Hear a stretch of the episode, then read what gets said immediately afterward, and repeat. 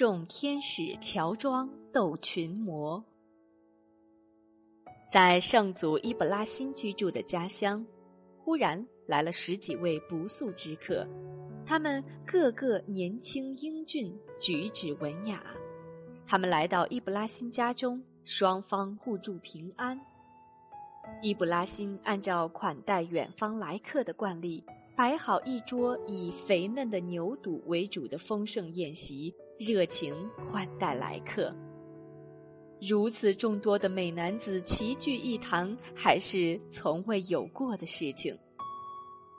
主人恭请各位贵客品尝美味佳肴，可是来客们竟然连餐具也不动一下。伊布拉辛感到非常奇怪，心里有些嘀咕，便问道：“各位有什么差事呢？你们怎么不吃？”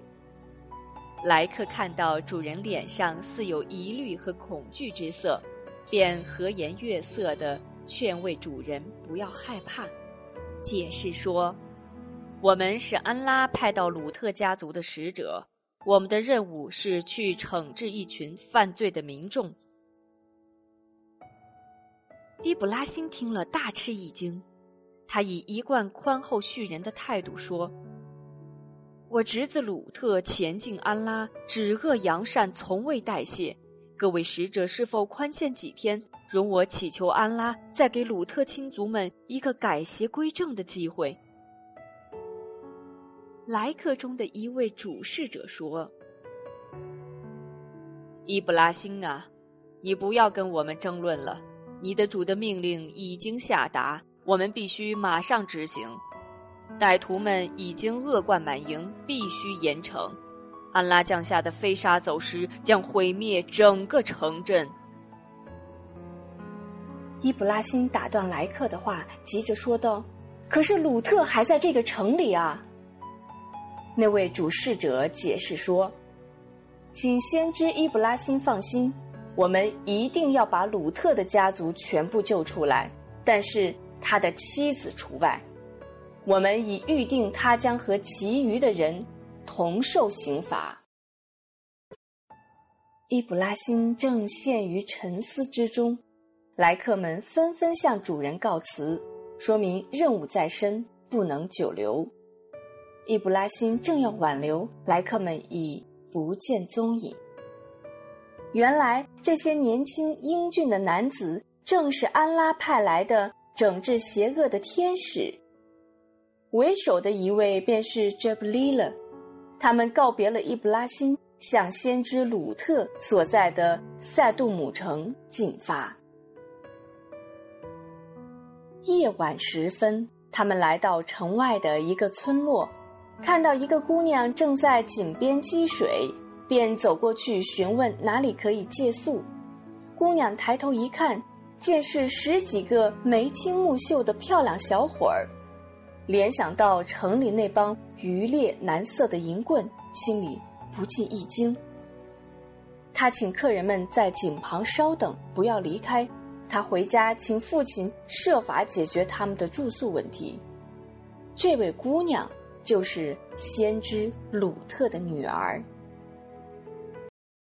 他提水回家，把所见情况悄悄的告诉父亲，并表示了他自己的担心。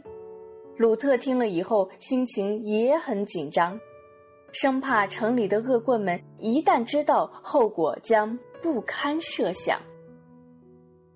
拒绝客人们借宿吧，未免不通情理。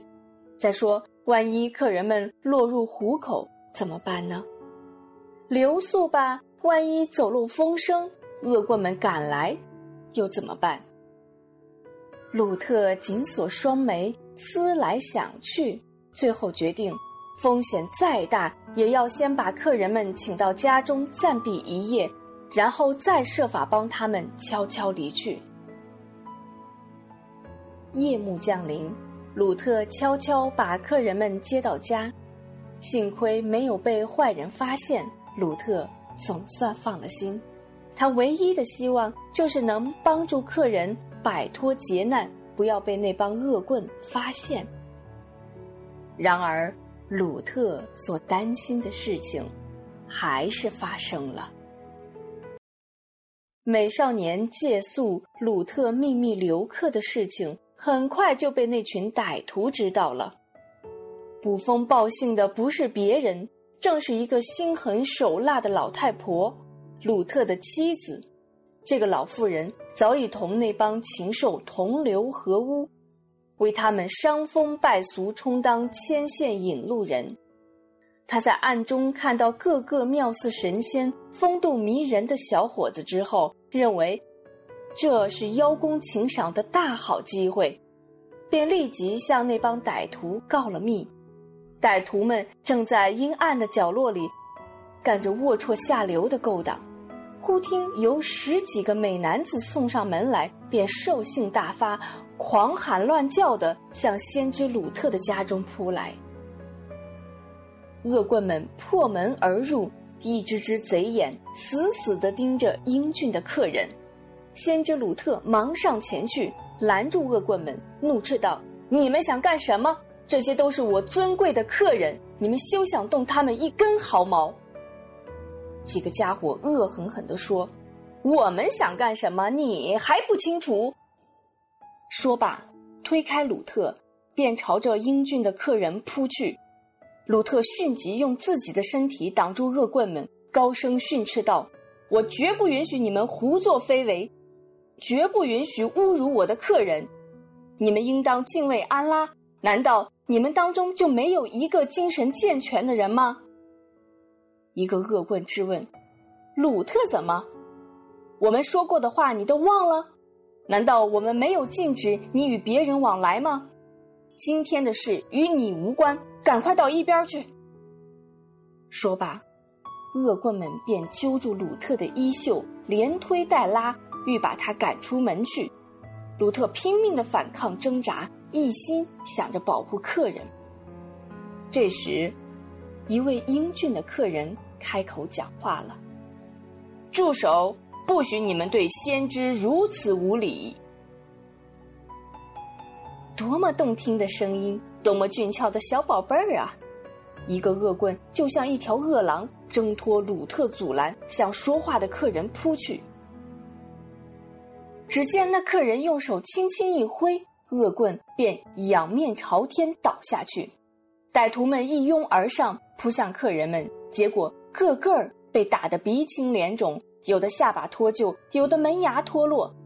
一个不知自量的家伙趁客人不及提防之际，用尽平身之力向客人一脚猛踢过去，谁知客人却顺势抓住了那只飞来的脚，将那个家伙倒悬起来，用他的身躯作为武器，横扫群魔，把一个个恶棍打倒在地以后，再把武器一扔。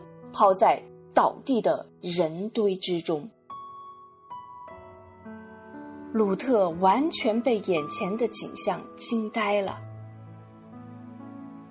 当客人们说明了身份和来意后，鲁特才恍然大悟。